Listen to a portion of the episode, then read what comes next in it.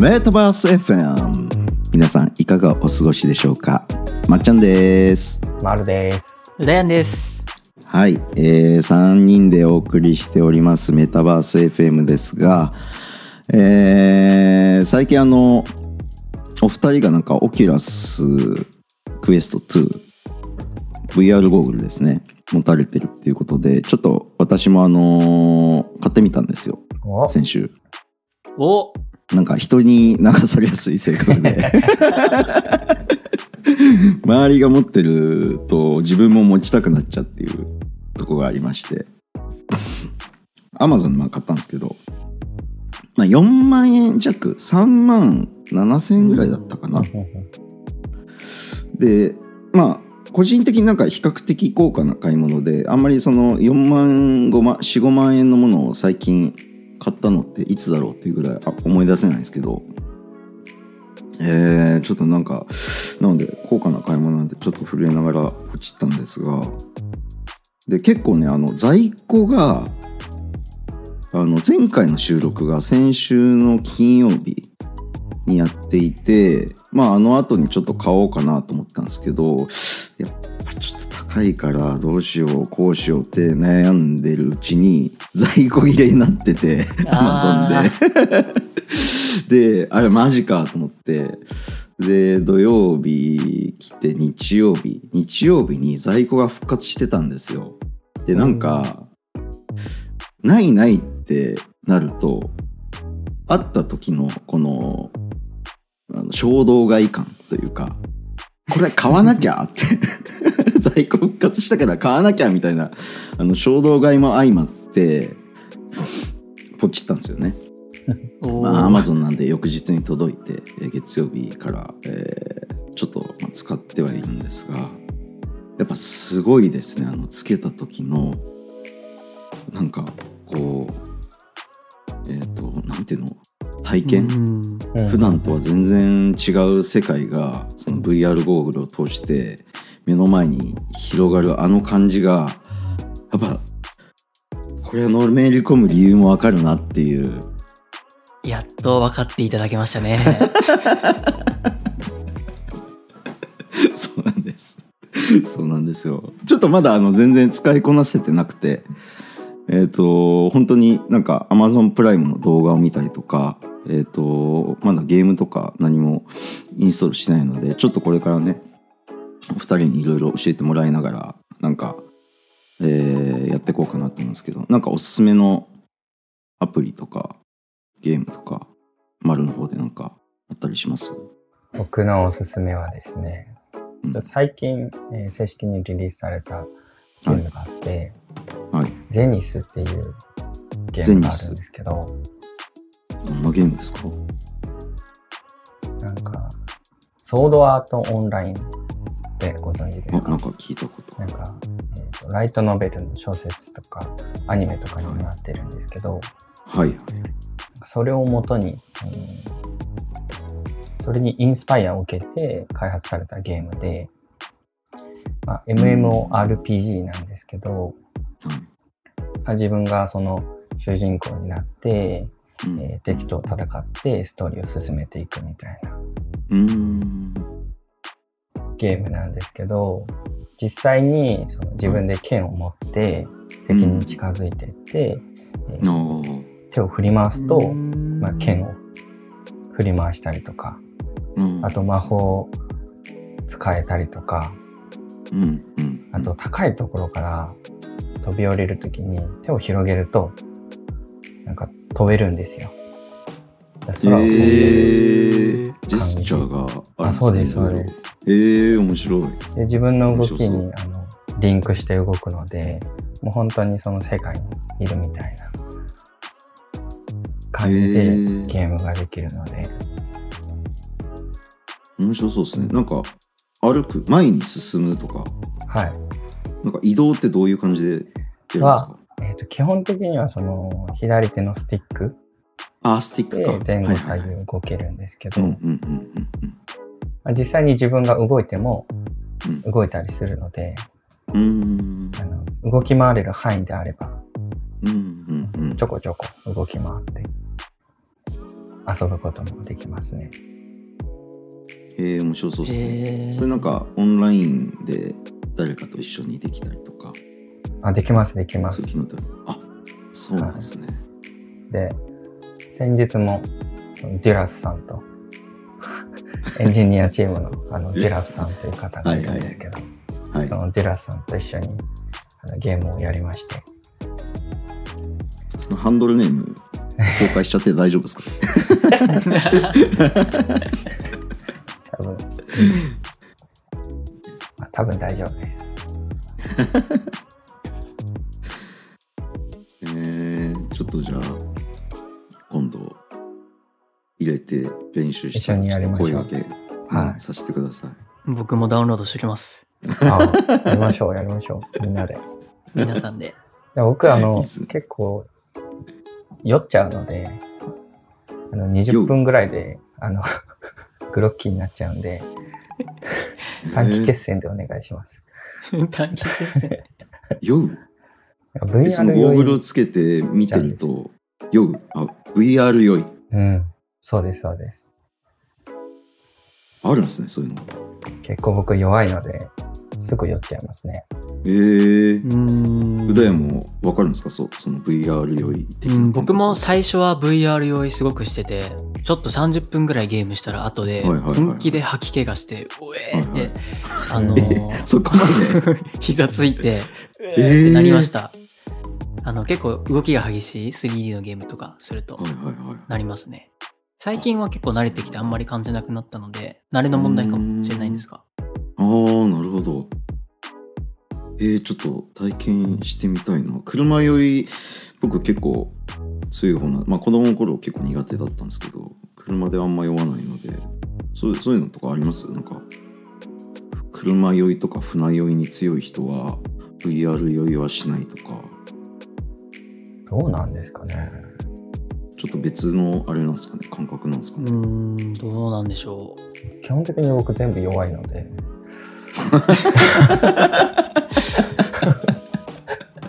わかんないですね。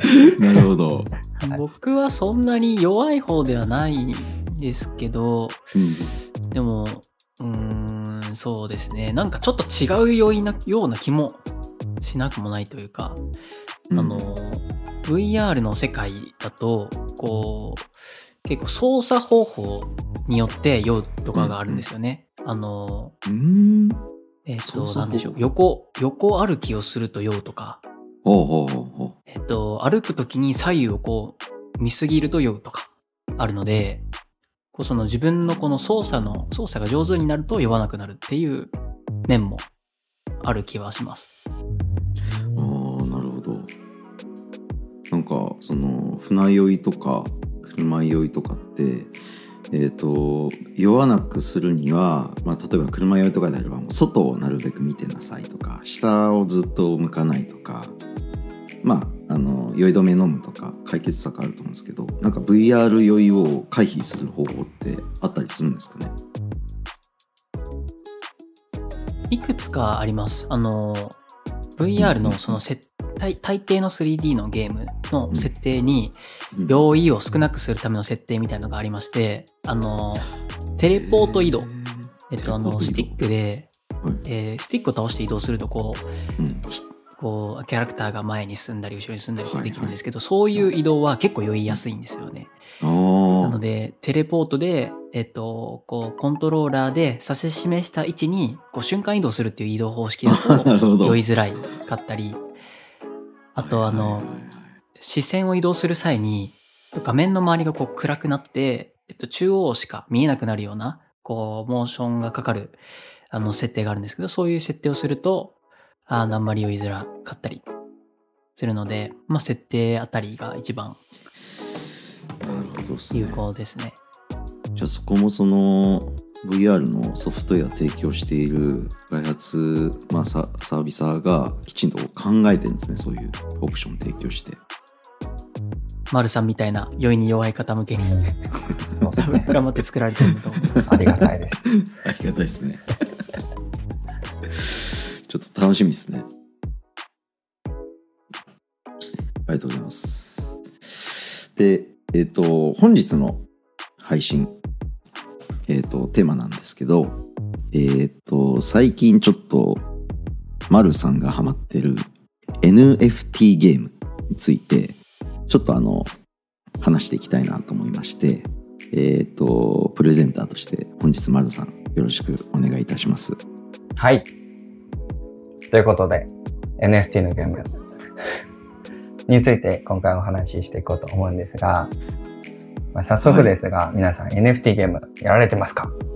やってないですよね。ということで、今回は 進めていこうと思います。まあ、超簡単に言うと、まあ、NFT ゲームって NFT とゲーム、まあ、いわゆる皆さんがあの想像されるテレビゲームとかそういったものを組み合わせたものなんですが、普段お二人ゲームさられされますか？僕はゲームというとあれですねえーポケモン GO とか、ああ、ポケモン。まあ、スマホゲームですけどポケモン GO は最近ちょっとあんまりやってないんですけど結構あのハマってた時期があってあのやってましたねジムってあるじゃないですかうん。あ、あそこにポケモンをを置いとくと,、えー、とコインがねあのもらえるんですけどあの僕結構早朝にあのランニングすることがあって早朝にジムに行くと結構そのジムにおける確率が高まるんですよね。その一つのジムあたり5体5人なんて言ったいの？人じゃないかえっと5つのポケモンしか配置することができなくてそのチーム全体で。でそれがまあ取り合いなんですけど結構早朝に行くと空いてることが多いので、まあ、そこに置いとくとあのコインが貯まるみたいなところで結構その、えー、とポケモンのジムにポケモンを置きに行くために早朝ランニングしてたみたいな時期は結構ありました。ランニングとの相性いいですね。ランニングとは相性いいと思います。そういう一芸というか。はい。そういうのありましたね。どうですか？僕は、あの、ゲーム機で言うと、スイッチとうん、あと、 Oculus Quest 2を持っていて、結構2つ、うえーがっつりやってる時期もありました。スイッチだったら、あの結構彼女と一緒にパーティー系のゲームをやったりして、マリオパーティーとか、えースマブラとか、ゲームやったりして、 Oculus Quest 2だと、あのえっ、と、ビートセーバーとか、そういうリズムゲーとかをよくやったりしますね。うんオキュラスでそのスマブラとかなんか任天堂系のゲームって配信されてるんですか今？任天堂系のゲームはまだ出てないとあ思います。まだなんですね。へうん。ー。あんまり有名なあのん。ゲーム会社、日本で有名なゲーム会社のゲームは少ない印象ですね。うんうんうんうん。うんじゃあまだまだこれからねその有名どころが進出してきたらもっと盛り上がるかもしれないですね、うん。任天堂も VR 系のゴーグルとか出してくれると、うん。マリオと触れ合えたりとか、ポケモンと触れ合えたりとか、うんうんうん。結構子供の夢をこう実現できるすごいデバイスになりそうな気はしますね。そうですね。なんかそういう意味で言うとやっぱ僕ら二人は NFT, NFT ゲームはいにはほぼほぼ縁がないうんうん、感じですかね。そうで。すね。うん。まあ、チョンはあんまりゲームそもそもやられない感じで、うん。ダイアンは結構やる感じのタイプで、うん。まあ、僕もあんまりゲームやる方ではないんですが、NFT ゲームちょっと興味持ち始めて、まあ、がっつりハマっちゃっているので、まあ今回の話を聞くと、まあ、多分一生やってたくなるかもしれませんよ。ということで。そんなに楽しみ。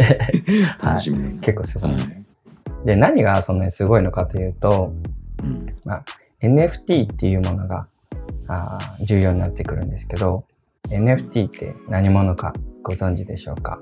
まっちゃん。何でしょうかね通貨なんですか？うんうんうん通貨チックなものですか、そうですね。そんなイメージはあります。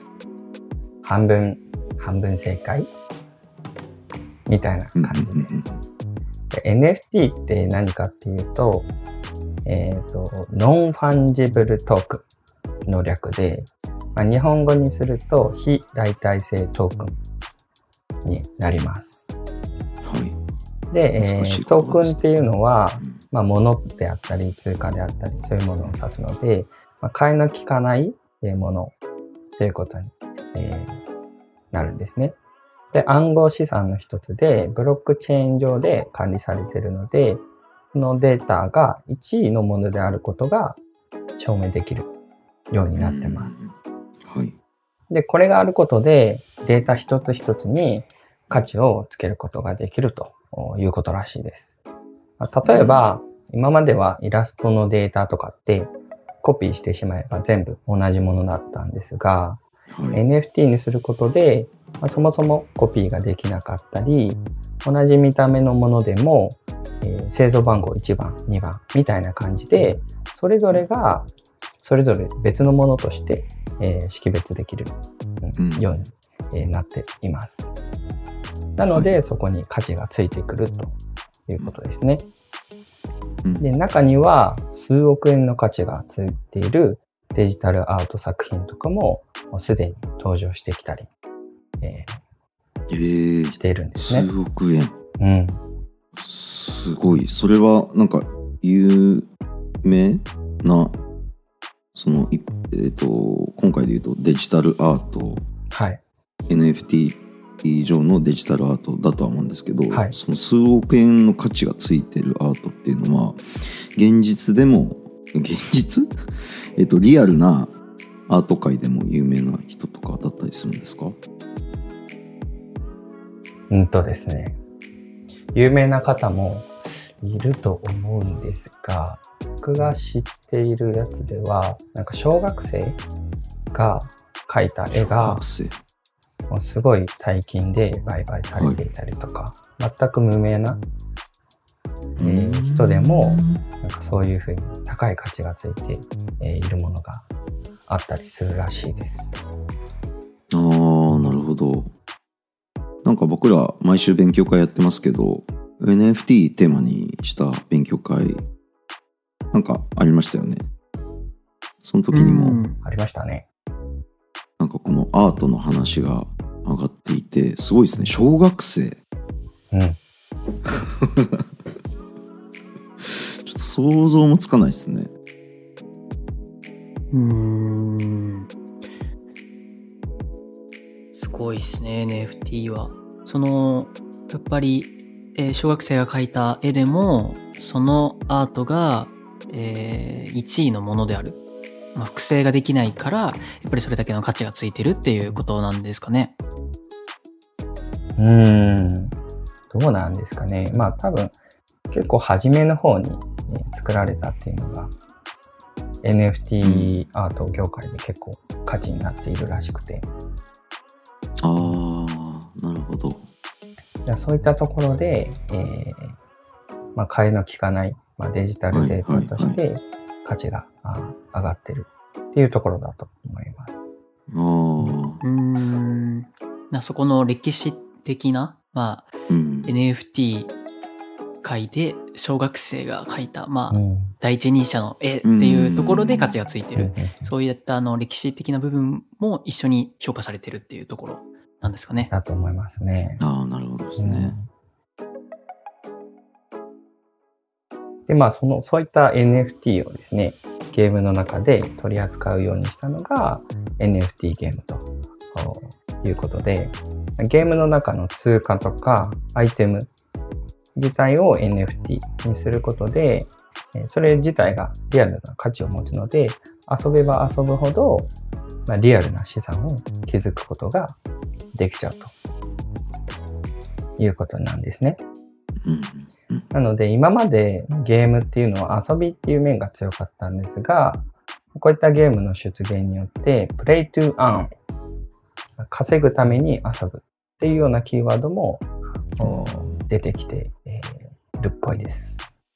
稼げ稼げば稼げばあ遊べば遊べるほど稼げるそうです、そうです。ゲームやって、まあ、敵とかいっぱい倒して、ゲーム内通貨をいっぱい集めたりとか、うん強いアイテムとか、あー集めると、それ自体が NFT になっているので、うんうーん。それを売買することによたいなって、話ですね。うんそうです、そうです。でも、危険なんじゃないですか？なんか、怖いことあったりするんじゃないですか？そう、そうなんですよ。まあそういった、あの、美味しい話にはもちろん裏がありまして、はい。まあ現状、あの、出てきたばかりっていうのもあって、法整備とか、いろいろなあ制度が追いついていない部分も多くて、うん。現状詐欺とか、まあ、持ち逃げするプロジェクト、うん。まあ、ゲーム開発していろいろ資金集めてそのまま逃げちゃうとかそういったケースもああるらしくてですね。うーリスクが高い一面も結構あったりします。なのでやる場合はあ必ず自分であの調べて納得した上で、えーうん。遊んでもらうっていうのは、あの現時点ではあ重要かなと思ってます。またお金とかも結構かかったりするので、ーうん。余剰資金で、えーあくまで遊べるえー金額の範囲で、えー遊ぶっていうのはあ大事だと思います。がうん。まあ現実としてでもそういった NFT ゲームで生計を立てている人とかも、えーいるらしいのではい。なかなか夢のある、サービスですね。どうですか？興味持ってきましたか？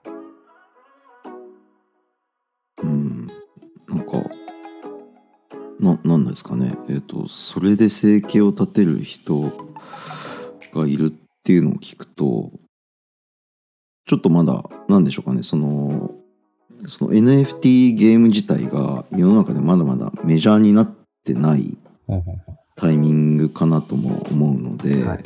まあ、今のうちにこう参加して、まあ、先ほどのデジタルアートの話じゃないですけどちょっと先行者利益みたいなのをうん得て、えっ、と霧のいいところで退散するみたいな そういうことはちょっと今考えちゃいました。それは本当そうですね。先行者利益はめちゃくちゃでかいので、うん早い方がいいんですけど、あんまり早いと、まあ、ゲーム自体の信頼性とかもなかったりするので、まあ、博打みたいなところもありますね。うん、うーん。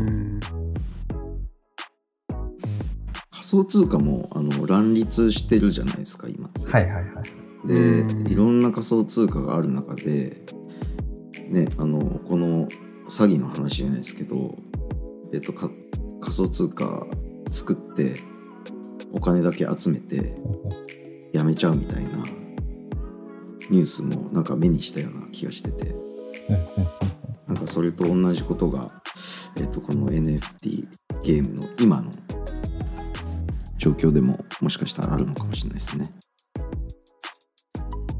基盤が整ってないというかはい。もろもろ先ほど、えーおっしゃってた法整備も含めて、